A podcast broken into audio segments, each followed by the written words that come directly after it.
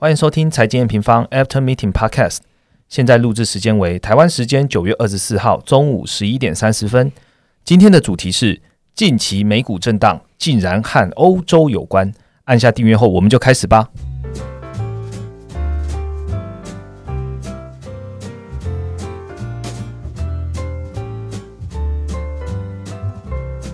Hello，大家好，我是财经平方的 Roger。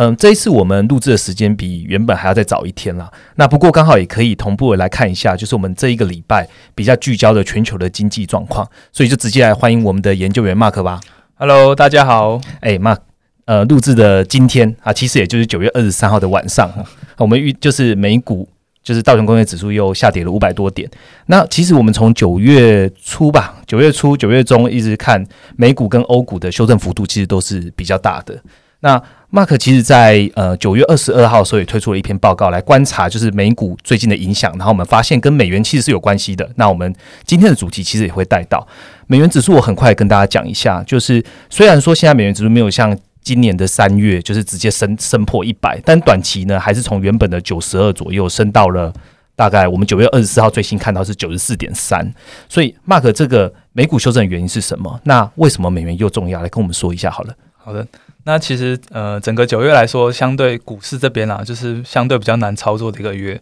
就是这呃波动很大，然后震荡、非常震荡，然后股市呃就是方向上也比较难走出一个明确的一个方向这样。嗯但是这个修正啊，我们基本上还是会回来先确认长线到底有没有做变化这样。那其实我们长线的看法的主轴上一样，就是还是回到联准会啦，因为联准会的购债。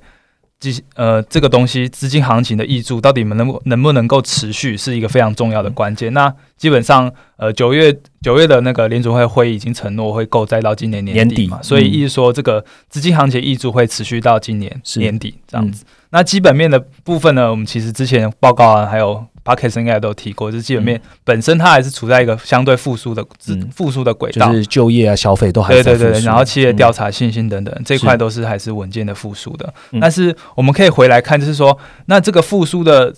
程度到到一个什么程度呢？就是从就业来看的话，其实就业的部分也只到疫情之前的一半。一半，所以意思说，其实财政就是美国现在很积在讨论的这个第五轮的财政纾困，基本上还是一定要有，那才可以不就是让经济比较快的能走到一个正常的水准。财政纾困从九月初一直讲到现在，好像都没有，到底发生什么事啊？对，那这个就是回到短短线上，因为基本上大家一直预期说，啊那九月应该就会有这个东西，为什么迟迟没有推出来？是那基本上这这周，哎，从上周开始，应该就是又跑出一个新闻，就是那个大法官的提名案嘛。那其实整个国整个国会都是现在都在都聚焦在这件事情，变成说、呃原本很重要这个财政又继续延宕下去，那可能就是要到等等到更之后出出来。那因为大法官的提名其实。因为他们大法官是终身制的嘛，是。那这个东西就是就是变成又有一个焦焦焦灼点，就是到底是要选前提名还是选后提名，他们现在就是在争吵不休，嗯。然后刚好也是就是民主党跟共和党一个角两党的最大战场。的一个角力的点。嗯是。那原本财政的那个规模大小的纠结就摆到摆到比较后边了，那这是一个行情震荡一个短线上的一个原因啦。是。那另外一个原因就是欧洲的疫情啊，因为欧洲疫情从八月开始有逐渐开始严重嘛，对新增确诊一直往上，对啊，新增确诊网站嘛，那有一些国家甚至是超过之前创高了嘛，是就是是。比疫疫情最严重的时候还要更严重这样。嗯，那很多国家也开始在考虑封城。嗯那目前的国部分的现在国家的话，他们封封城的还是局限在部分小地区啦，是还没有回到就是三到四月那种是全国性的封城，嗯而且是最严厉的，就是说你可能连外出都会被限制，你要一定特殊原因你才能做外外出这样。嗯那这边的话就是。因为欧洲疫情的关系啊，所以让就是市场担心说，哎，那这个东西会不会恶波袭来美国？那对对对，这样嗯子。那第三个原因是，第三个的话是筹码面，筹码面嗯。我们之前也有在报告还有那个 p a c k e t 有提过嘛。那这个筹码面在九月初，就是我们提供一个指标叫那个 put call ratio 嘛。是。那 put call ratio 就是越低代表说，嗯，市场越乐观，是。那可能就出现在短线上的一个高点。嗯。那这个筹码面的 put call ratio 呢，在九月初是来到相一个非常低的水位，就到零点六零点六九零点六九嗯那附近嘛。对那最近在九呃上周那个期货结算完之后，整个筹码面洗洗洗过一次之后，基本上这个 put put call ratio 是回到重新回到零点八五了。那这个虽然是低档，但是筹码是逐渐在改善中。所以刚刚讲的就是 put call ratio，它越低的话，代表市场对于股市越乐观，所以筹码可能就越杂，因为更多的散户或是不同的资金会溢注进去股市。是是是，所以这个这个筹码面回升是代表整体来讲是对盘势比较健康的一个状态嗯，对。那好，那回到我们今天主题，因为除了看美股，其实目现在啊，看市场行情重点还有一个，嗯，那就是美元。好，美元，美元这个部分其实对，其实因为它影响到说各大商品的一个行情的部分。是。那其实这边直接给大家一个最最直接的例子，血淋淋例子就是三月的时候，嗯，三月的时候欧美疫情开始爆发嘛，那各国去采取很。大规模的那种封城措施，那之后三月底就开始有一些流发流动性的问题嘛，像企业资金容错出现紧张，那很多可能一些基金他们为了就是因为股股市大幅修正，它需要砍仓，然后去换换现金，那这块都是在金融机构之间那个流美元的流动性变得有点枯竭的状态，是。那刚好那个时候就是在美股动不动熔断的那些那段日子，是。就是美元指数可以看到不断上去，最高。美元指数最高冲破一百，然后最高到一百零三这样。那美元飙升到一个很高程度，其实透露的就是刚刚讲的，就是流动性枯竭。对对对，流动性枯竭的问题。那之后我们知道嘛，股市之在四月之后开始 V 转嘛，那其实跟着股市反向一路下去的也是美元，对不对？这段时间美元跟股市确实呈现一个很蛮大的负向关系。嗯，对。那那回到现在就是九月初，九月初美元来到一个最新的低点之后，开始出现稍微的反弹。是那。这个这个反弹呢，除了带给股市修正外，其实像黄金，那这周也出现蛮大的修正嘛，因为很多商品都是美元计价的，是那都是反向关系这样。嗯，好，那最近的美元反弹，除了它美国本身国内的这些财政卡关的问题之外，其实最大的原因就是在欧洲这边欧洲这边出了一些事情。是对，所以就是欧洲出了事情，影响到美元了。对对对，因为因为我们知道美元指数是一篮子货币嘛，那其中最大的成分就是欧元嘛，占了五十趴。是，那另外还有十趴的英镑，所以其实欧洲这边其实对美元指数也是一个很重要的一个关键，这样子。OK，所以 Mark 刚刚已经呃透露到了，主要这一次美美国股市的修正跟美元有很大的因素。那美元这些变动又却又是因为欧洲的两大货币英镑跟欧元，它也出现了修正。然后造成美元指数往上。那我们接下来的主题呢，就好好来讨论这两个国家跟这两个货币，那他们为什么会影响吧？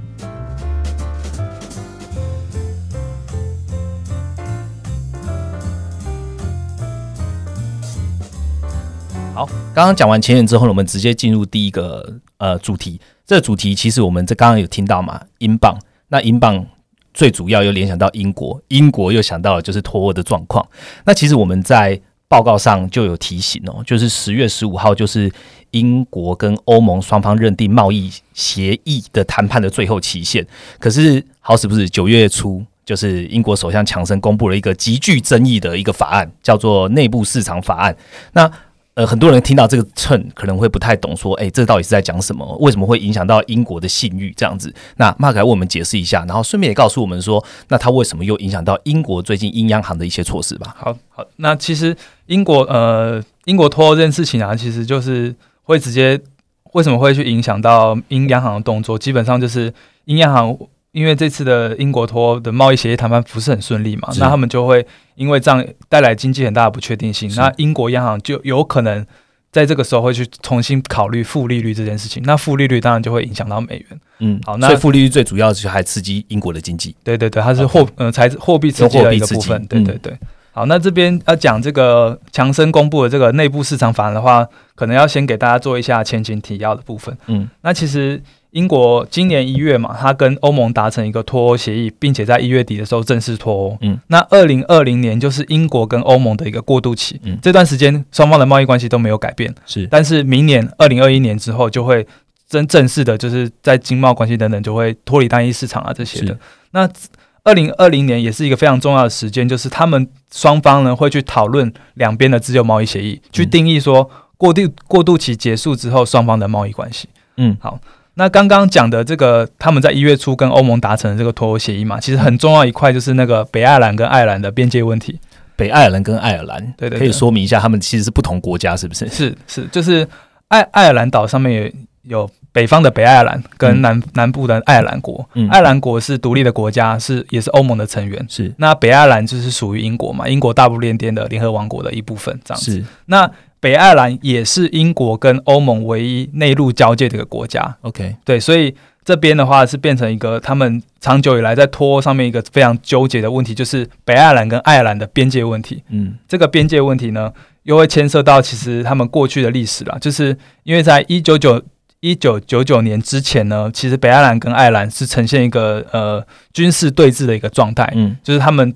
常常就是他们中间是有一个军事边界，有点像嗯呃北韩跟南韩那种是，但当然没有到那么紧张嗯。那一九九九年之后，他们有签订一个和平协议，叫做贝尔贝尔斯贝尔法斯特协议 （Good 嗯 Friday Agreement）。那这个东西就是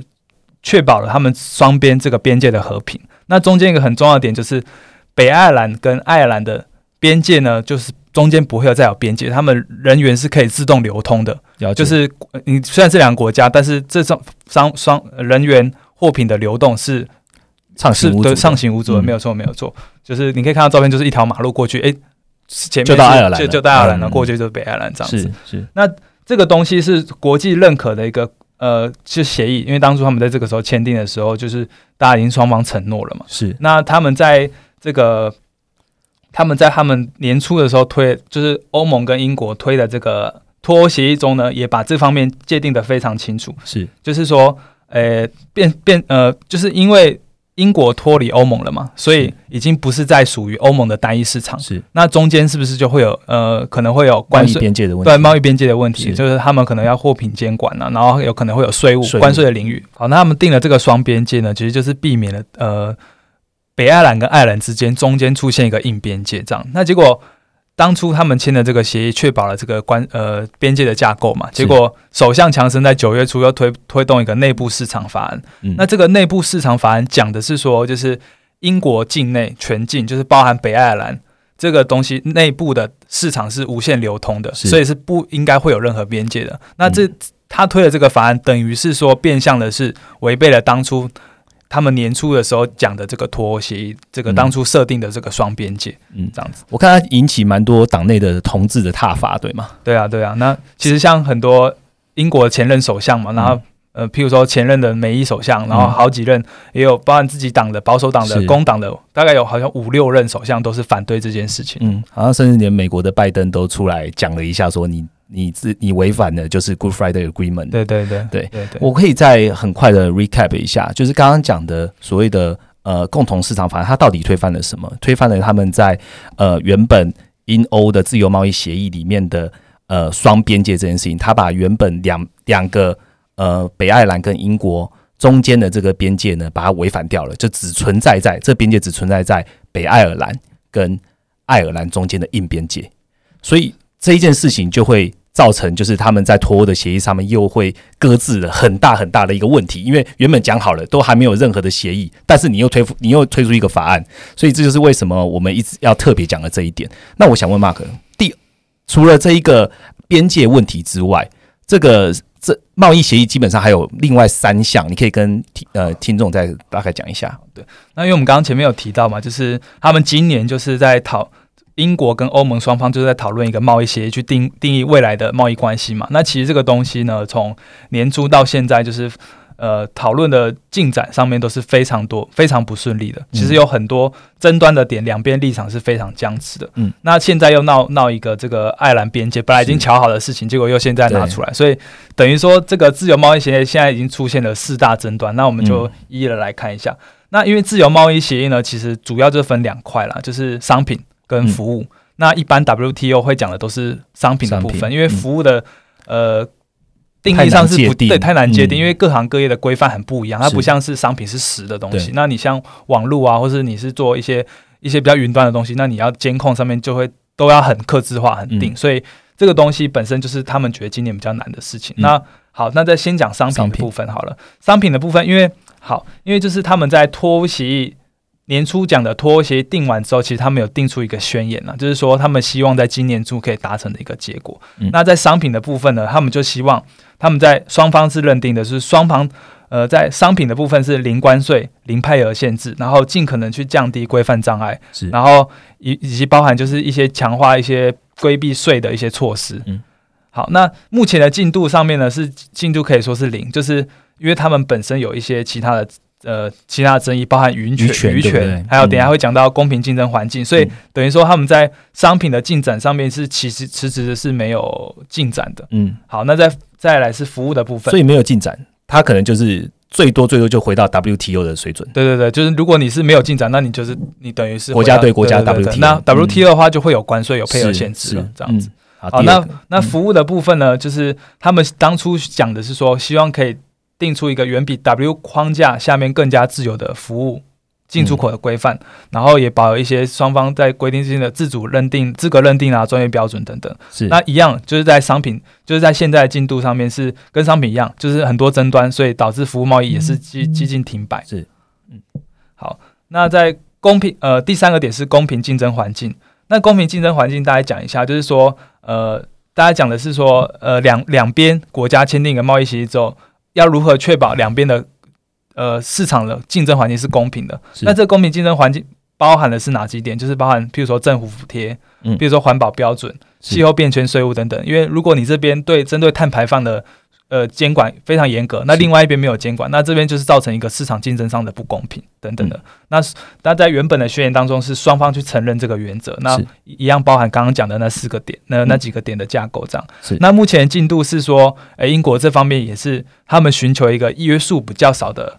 呃，公贸易协议就刚刚刚讲那些约束条款，他们可能都不需要，是他们不想要，因为他们其实目的是希望他们在这边的监管少，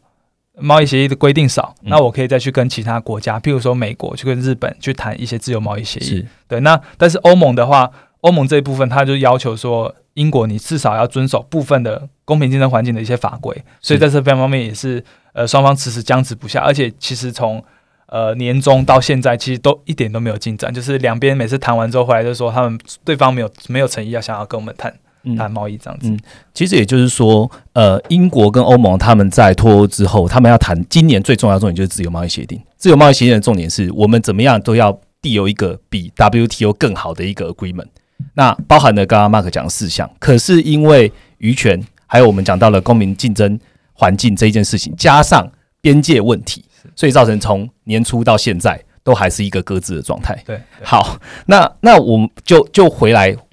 问一下，英国央行因为现在脱进度缓慢，那我们知道上一周英央行也有开会，然后其实上周是超级央行周啦，美国联总会、英央、日央都有开，甚至台湾央行。那英国央行针对负利率，我回回来问负利率，他的态度其实好像又开始有点想要做，不太做，因为他说他把它放在工具箱里面。那英国是不是有机会实施负利率？那时间会在今年就做吗？Mark，好那这边的话，就是因为好，我们就回来讲一下，就是因为三到五月疫情最严重嘛，那时候其实各国央行就疯狂降息，那其实英国也不例外，就连续降息，然后直接把负利率从零点七五 percent 降到零点一 percent，其实就非常接近零的水准了。是那到这个这波疯狂降息完之后呢，其实主要国家央行就开始做 QE 了嘛，就资产购债啊等等，那利率就停在这个地板。是那就没有再做进一步降息，那其实也是降无可降了。嗯但是现在变成说，又看到英国在这边变成是有机会去再做降息，甚至把利率降到负的。嗯，那其实呃，如果讲到时间的话，那时间可能不是今年，那就有可能会是在明年的时候发生。其实嗯从它的几次的，就近两近两次啊，它的利率声明中可以看到一些蛛丝马迹啦。其实嗯从八像刚 Roger 有提到嘛，工具箱就是在八月六号的利率会议里面有讲到，就是说他们认为负利率还是在还是持续在检视它的可行性啊。那它虽然是当前工具箱，但目前如果要再做进一步刺激的话，还是以 QE 为主，就是资产购债的部分。嗯那不过在九月十七号之后出出现一个比较大的转变，就是他在他的货币纪要中突然冒出两两行说，他们现在已经很积极在讨论负利率的政策效果，嗯而且第四季就会开始去进一步去针针对那个实际执行的架构去做深入讨论。那嗯也是因为这个他这个文稿中有出现这两句话，然后就是变成说，哎、他们好像开始又认真思真考要实施，认真对，而且是嗯有点是很速度比大家预期的都还要快。那嗯这个东西可能在明年就可能会见到。那嗯为什么会他为什么立场有这样一个转变呢？其实还是回来刚刚讲，就是刚刚前面铺陈这么多的，就是脱欧这个不。确定性，对，因为他们嗯在声明有提到嘛，就是目前经济前景是呃是一个非比寻常的非常不确定。嗯他们在疫肺炎疫情当然是一个嘛，今年的一个肺炎疫情。还有一个就是它跟其他国家不一样，它有个英欧英国跟欧盟的明年关贸易关系也是非常不确定，是所以这两个点就会让，因为你有不确定性，那企业本身是不是他们也会比较采取观望，他们不敢在这时候扩大投资，万一明年哇，那跟欧盟的关系都没有了，那他们现在做投资都会可能资本支出也会缩所以他们会缩手。嗯是。那那明年如果真的贸易停摆，那中间就是很多关系都是还有很多问题要讨论。嗯，所以他们其实目前就是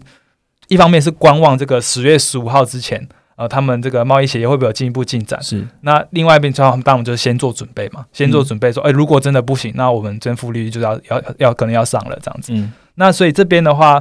其实还是很很不确定的，不确定性就是来自于这个脱欧的议程。嗯那其实会比较明朗的时间点，可能是在十一月，就是十月十月十五号之后，这个最后贸易协议最后期限之后，下一次的利率会议是十月初嘛？嗯，那这个时候可能会再进一步比较明朗一点，这样。OK，好，那谢谢 Mark 为我们来分享英国目前的状况，跟它可能会实施负利率的影响。那刚我再跟各位听众提醒一下，为什么会讲到负利率？原因是因为英国如果实施负利率的话，可能又也会同步影响到美元。那对于股市的影响呢？我们刚刚在前言什么也有跟大家讲。那我们就直直接进入第二个主题吧。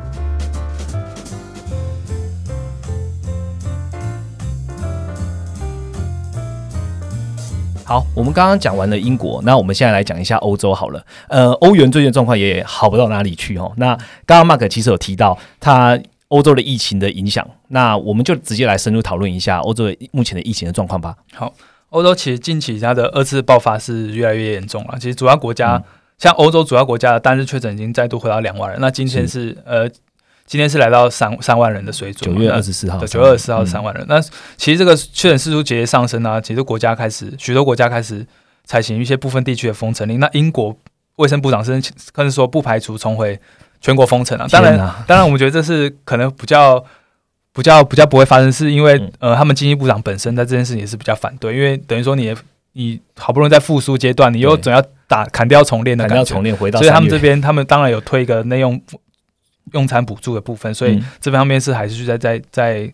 呃比较全国封城是可能性比较低一点，可能性比较低一点。好，那这边的话就是因为疫情嘛，对，其实欧洲疫情战再次爆发，对经济欧洲经济复苏的脚步也会有影响啦。其实像九月的 PNI 数据，它的服务业这块就是有明显的滑落，回到嗯五十以下了。那这边就是主要还是因为疫情放缓，那这边的话，服务业当然你说很多餐厅啊那些等等，大家有就很担心。那这个这个当然脚步就会比较慢一点。嗯那制造业这边相对比较强势，还是以当初讲的就是德国还是带领嗯这样的。那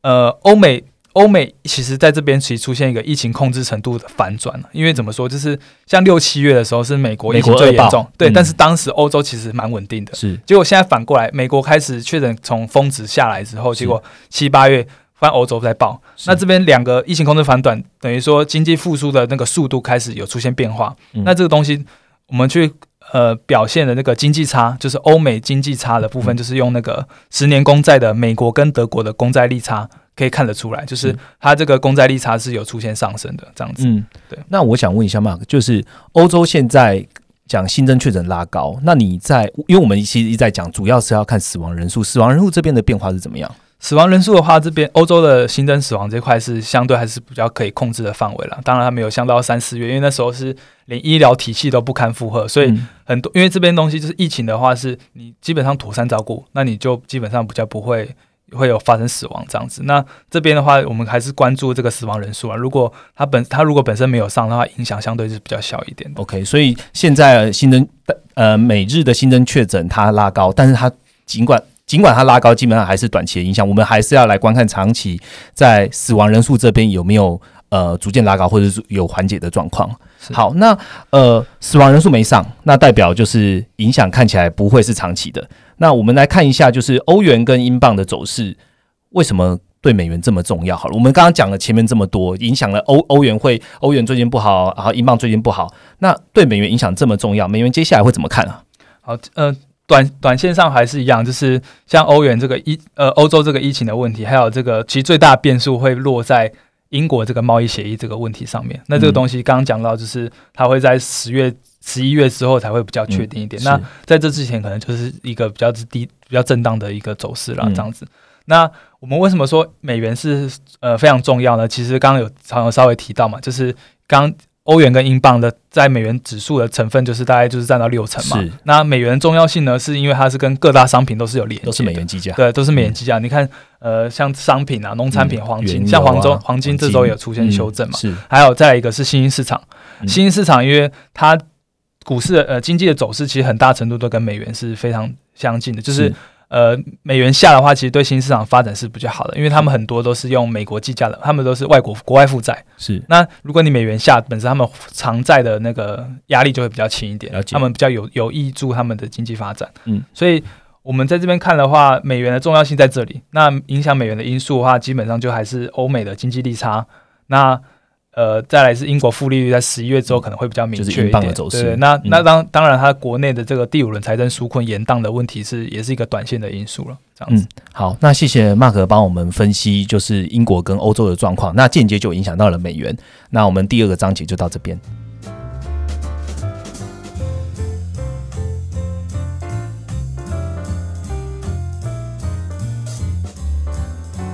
好，紧接着第三个部分呢，呃，我们在前几周其实有对房地产、美国房地产做了一个系列的一个 podcast 跟我们文章的内容。那呃，也有用户呃，他也很热心，就跟就在留言上面也回复说他现在遇到的问题。我很快的简述一下这个问题哈。他其实就在讲的就是说，呃，Bloomberg 在八月十七号新闻有提到，美国房地产第二季的违约率高达十六 percent，然后超过次贷风暴的标准。那 Mark，我们要不要特别去呃，请你来跟用户回答一下这边他的看法跟你这边的解析？好，那用户这边的问题提及数据应该是拖欠率啦，delinquency rate。那这个拖欠率不是违约率，哦，所以不一样。对对对，拖欠率是你拖欠贷款需要经过一段时间，然后经过借款方的宣布才会正式转为违约。那其实根据我们我们是根据那个抵押贷款银行协会的数据显示啊，其实确实有上升。二零二零的第二季，它的住宅贷款的拖欠率是达到八点二二 percent。那这个数据确实升高。那这个数据为什么会上升？其实主因还是因为加计在疫情对于收入的不确定性上，他他们会倾向会选择延迟缴付贷款，然后去造成的。嗯那我们当然所以还不算违约，它是延迟缴付贷款延迟贷款对好，那其实我们还是回来经济基本面啦，这块就是我们刚刚有提到嘛，经济美国经济在处于复苏的轨道上面。那我们基本上从它的各方面的数据，我们都可以确认，二零二零年就是美国经第二季，就是美国经济最坏的时刻。那房市这一块呢，基本上大环境不变，受益于低利环境，然后疫情衍生的特殊因素，就是这边的话，就是上一集呃上集有讲到的，就是美国人很不想要跟别人共享公寓式住宅，他们很有倾向去到郊区去购买第二档房屋。那这个东西独也是的房屋，对对对，嗯所以这些因素都会导引到现在房美国的房市，其实这近期是确实是一个相当热络的一个状况状况。我们可以从房价增长啊、房屋销售啊、加户还本息这块一些比较及时的数据可以去观察得到。然后这边也是蛮建议用户这边可以回到我们这个总经成绩单美国房地产，然后跟我们一起去追踪最新的发展。嗯，刚刚讲美国房市还是很热络，最近这两周好像有一些数据，Mark 要跟大家分享一下吗？那这两周呃，有关美国房市的数据的话，就是两个啦，就是新屋开工跟成屋销售。那新屋开工年增率是二点八三 percent，是。那这个其实看我们看那个绝对值的水准，已经回到二月的时候，嗯这跟其实跟我们前几集讲的看法都没有改变，回到疫情前的水准。对对对，他们嗯。营建商也是非常热络在盖新房子，因为有看到这个需求。嗯。那成屋销售一样是非常热络，就是八月是来到十点五 percent 了。嗯。那这个东西一样是去在从呃从六七月来就是开始一直是很强势的一个状态，嗯。所以我们整体看法就是对房市的看法还是维持一个相对乐观的一个，嗯，没有没有改变这样子。所以呃，听众用户如果对于这些数据有兴趣的话，还是可以回到我们 A N 官网上面来看我们及时的数据更新。那我们刚刚其实也有提到呃。英镑、欧元对于美元的关系，然后影响到最近近期的美美元的呃股市美美国的股市的走势。我们在九月二十二号的时候也相对的出具了快报，然后跟部落格，所以有兴趣的听众呢，可以回到 A N 官网一起来观看我们这一次讲 p a r k e t 的全部的内容，基本上都在 A N 官网看得到。那今天的 p a r k e t 内容大概到这边，那结束之前，我还是要跟各位提醒一下哈，呃，十月开始。N 平方即将会推出一个很大型的新的课程，影音要上线。那这个课这个影音课程的内容呢，主要会讲黄金跟原油这两个最主要的投资商品的全攻略。那怎么样才可以去看到这个影音内容呢？也就是要先取得我们